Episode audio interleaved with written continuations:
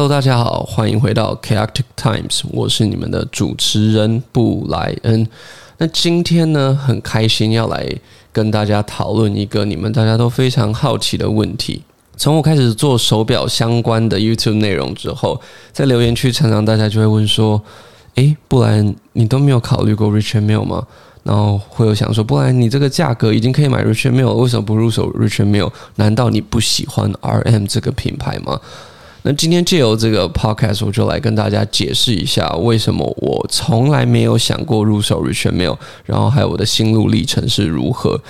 那我在节目开始之前呢，想要先跟大家讲一下，以下的言论呢，纯粹是我个人的想法，然后也不一定准确。我觉得这就是一个抒发自己想法的平台了。那你们有问题我就回答。那我讲的也不一定对，所以说这不是投资建议，也不是收藏建议。如果你们觉得我接下来提的关于 Richard Mille 的一些点都不是问题的话，我觉得呃，大家去收藏买自己喜欢的东西都是非常棒的。好，那首先呢，我就归类了以下几点是在我的考量当中。首先，第一个呢，就是腕周手表的这个表径。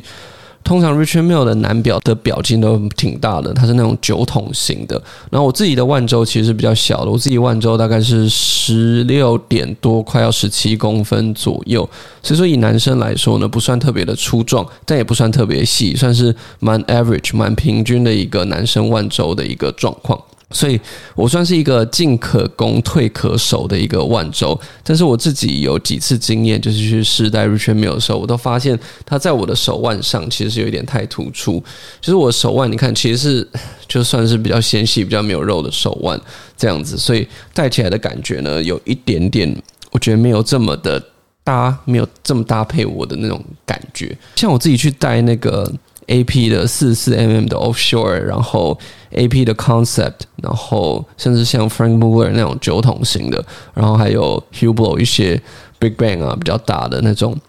我都会觉得没有那么适合我，然后不会是一个我想要日常每一天去佩戴的手表。比如说 Richard Mille 它的价格这么高，一只 Offshore 它平均的价格可能在一百万、一百五十万出头。它就不是没有到这么昂贵，它当然也是不便宜，但它绝对没有像完全没有这么贵，它可能是三百万、五百万左右嘛。那所以我觉得，我如果我买到这样价位的表的话，它其中一个需要符合的条件就是，如果我想要日常佩戴，我觉得是 OK 的。我觉得在穿搭上，我觉得是舒服，然后佩戴上我也觉得是舒服的。那么 Richard Mille 在我这一点，以我个人的这个穿搭习惯，然后还有我的腕周的这个条件，对我来说，Richard Mille 在这一关就没有过。所以这就是我第一个让我没有去考虑 Richard Mille 的原因，就是。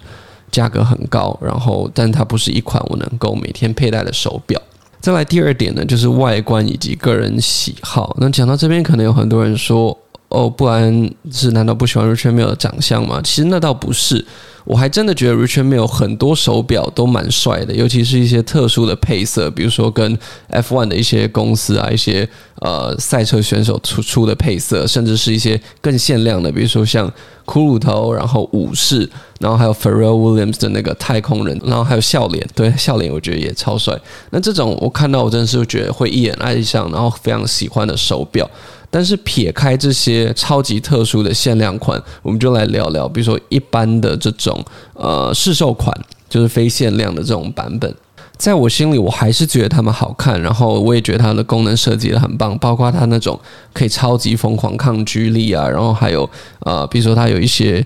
两地时间的使用方式，然后还有它那种换挡的那些档位等等，我都觉得挺酷的。因为 Richard Mille 本身它的这个创办人就非常的喜欢赛车，所以里面有很多赛车跑车的元素，这一点我觉得非常的酷。然后外观设计上我也觉得没什么问题，但就是它的金额是非常高的。比如说 Richard Mille 一只入门的手表大概都在三百万起跳，但是你不可能买到原价嘛。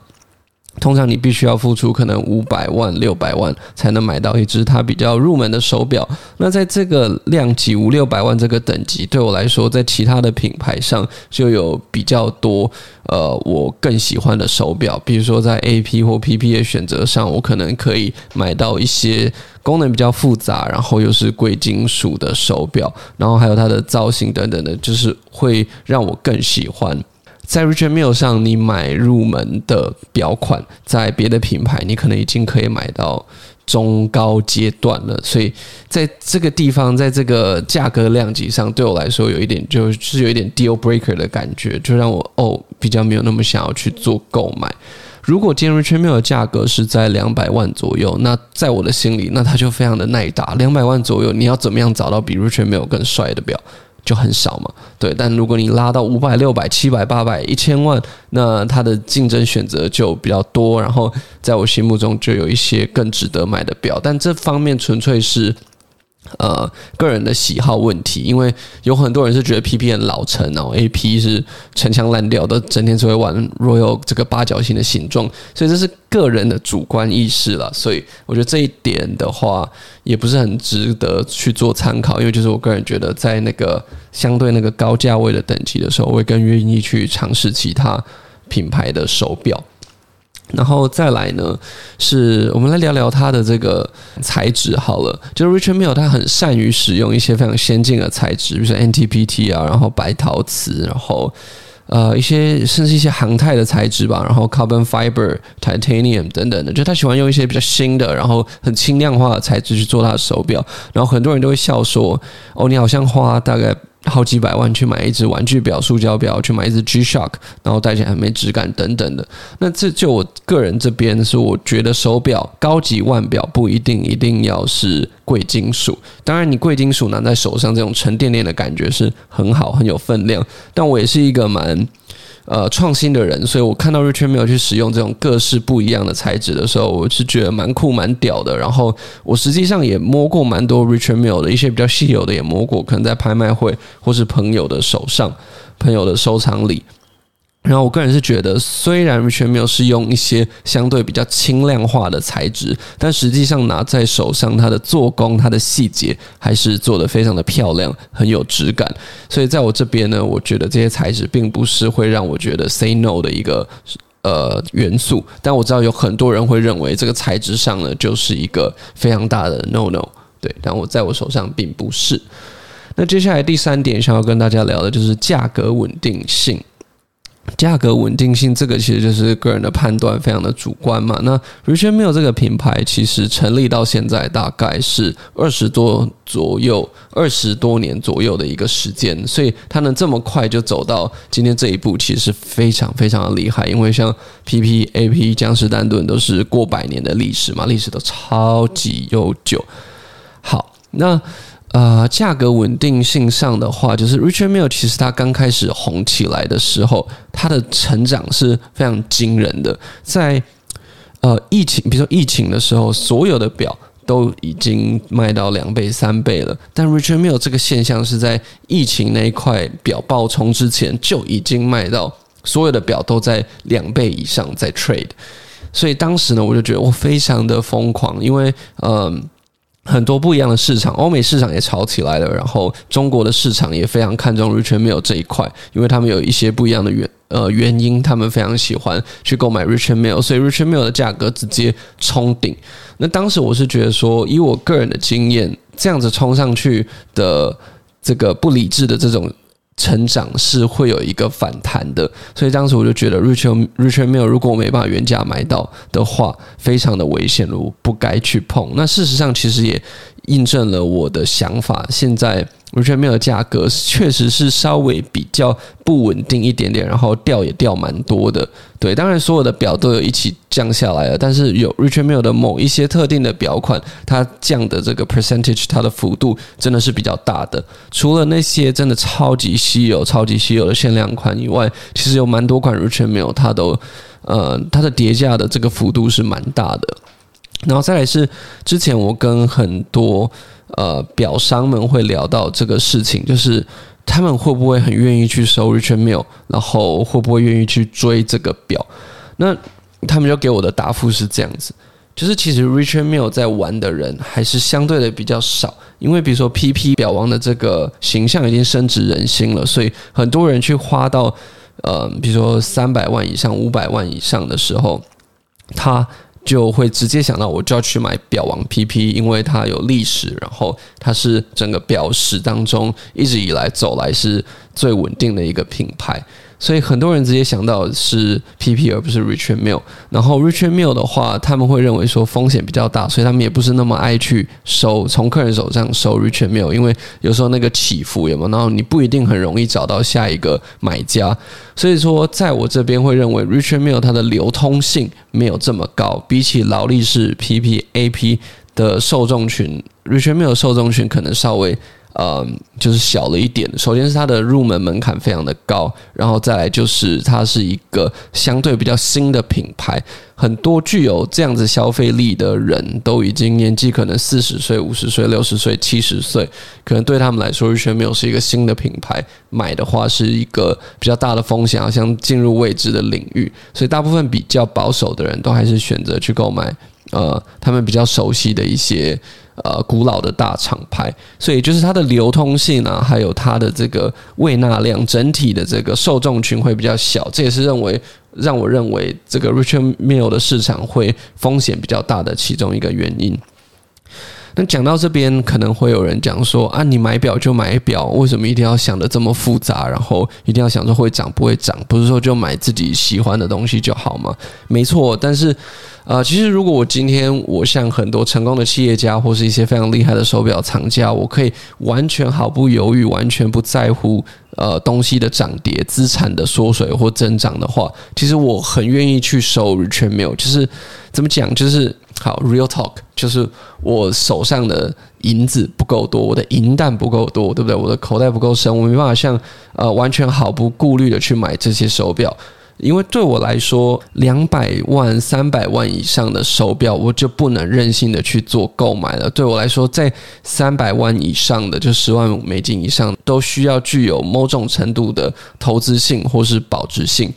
不一定说这只表一定要让我赚多少钱，但是我希望它是能够保值的，就是我购买这个这么贵的单品不会让我的资产缩水。如果它呃降个十趴什么，我都觉得是保值，但不要说哪一天，比如说我要跌个三十趴、四十趴、五十趴，我的心真的会是非常。痛的，对我来说，可能两百万左右以内，或是一百多万或几十万的手表，我都可以稍微任性一点，就是我喜欢，然后呃，今天我觉得这个实际上这个价格可以，我就去收，我不去想它的后市，不去想它的保值性。我觉得能让我任性的程度的价格差不多在那边，但超过去之后，我就有很多的算盘啊，然后很多的因素需要去做考量，所以我觉得这也是为什么我对 Richard Mill 算是能远看不能亵玩的那种感觉，因为对我来说那是一个未知的领域，然后对我来说风险有一点大。它在作为这个资产转移的这个标的物上，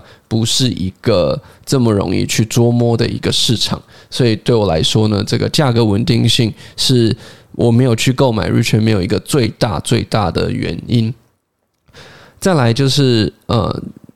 我想要提到一些，当然我不能拿 richard mill 去跟这两个我即将提到的品牌去做一个对比，因为他们的发展史不太一样。但这两个会作为我的前车之鉴。我现在要讲的两个品牌就是罗杰杜比跟宇舶 Hublot。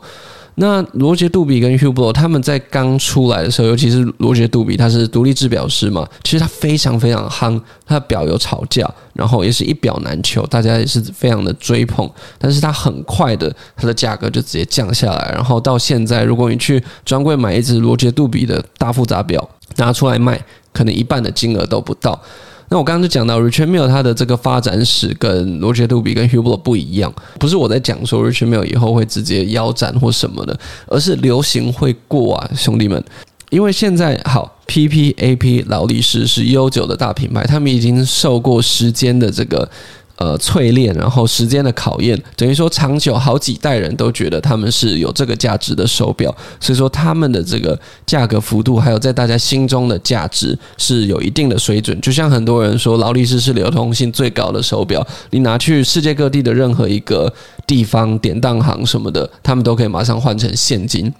因为大家对于劳力士这个品牌有一个绝对的信任。那 Richard Mille 现在有。得到这个大家的信任，有这个市场，但是它能够永久吗？因为像我个人买手表，的时候都是会戴蛮久的。那会不会十年之后，它的资产就缩水到不行？这是我一个非常大的疑问。因为 Richard Mille 现在非常的夯，非常的流行，但曾经 Hublot 跟罗杰杜比也是站在风口浪尖，是当红炸子鸡。但是现在大家知道他们的二级市场都不是太好，虽然说他们一样在制作高质量的手表，但在二级市场就是不受青睐。在我的心中，Richard Mille 永远都会有一个疑问：会不会有下一个像 Richard Mille 这么红的、这么棒、这么有话题性的一个厂牌出现？然后 Richard Mille 的价格就受到了很大的打击。然后当那群非常高端的收藏家不再追捧，然后不再认为 Richard Mille 是最酷的东西的时候，它的价格还能不能够维持这么高？因为毕竟它的门槛、它的金额是在表的世界真的是非常高的一个品牌。所以这是我对于 Richard Mille 最大的一个问号，我不知道他的后事会如何，但我永远心中就有这个疑问。然后，虽说拉回来讲，全部同样的价格上，我更愿意去选择历史悠久的品牌，然后价格相对稳定的品牌。例如 PP、AP、劳力士，甚至是江诗丹顿等等的。我个人的喜好是偏好比较呃这这些老品牌嘛，因为我个人的穿搭虽然我很喜欢 hip hop，很喜欢街头，但但是我个人是比较偏向稍微呃内敛绅士的那种。街头风，所以我不会不是带太张狂，然后也不会每天都超级超级 sporty。所以对我来说，可能呃，比如说一支贵金属的 PP，一支贵金属 AP 会比较符合我日常的 style。包括像我最近入手的这个 Rainbow Daytona，它也是可以买到一支不错的 Richard Mille 的这个价格。但因为 Richard Mille 像我刚提到万州啊，还有它的 style，可能没办法让我想要去天天佩戴。但如果今天我真的想要天天去佩戴 Rainbow Daytona，我觉得是 OK 的，因为 Daytona 是一只非常舒服的表款，它的表径、它的设计等等的，都是我觉得我能够每天去驾驭，可以应付各种场合的。所以对我来说呢，你花到那个。等级的钱的时候，就是要去找一只完全适合你自己的手表。那在我这边，Richard Mille 就不是完全适合我自己的一种表款以及品牌。这就是为什么不去购买 Richard Mille 的原因。那我非常的尊敬任所有拥有 Richard Mille 的藏家，因为我考量了这么多，其实 Real Talk 就是口袋不够深嘛。那或是我想的太多，我太多的顾虑。就算我口袋够深，我顾虑还是顾虑了很多。呃，我会想说，我不要去做一个这么大风险的一个投资，或是去买这么高风险的一个资产传移的标的物。对，所以我很 respect 所有 rich Mille 藏家，因为你可能是真心的只想买一个你最喜欢的东西，你不畏风雨，不管它后来的走向如何，你都会一样的去爱这只手表。那我觉得呢，就是收藏手表、收藏任何东西的真谛。好了，那以上呢，就是为什么我。不会选择 Richard Mille，为什么没有想过要去购买 Richard Mille 的原因？那大家可以在 YouTube 或是来我的 IG 去跟我做一些讨论，来分享你们的想法。那很开心今天可以回答到这个问题。那谢谢大家收听这一期的 Chaotic Times，我们下次见，拜拜。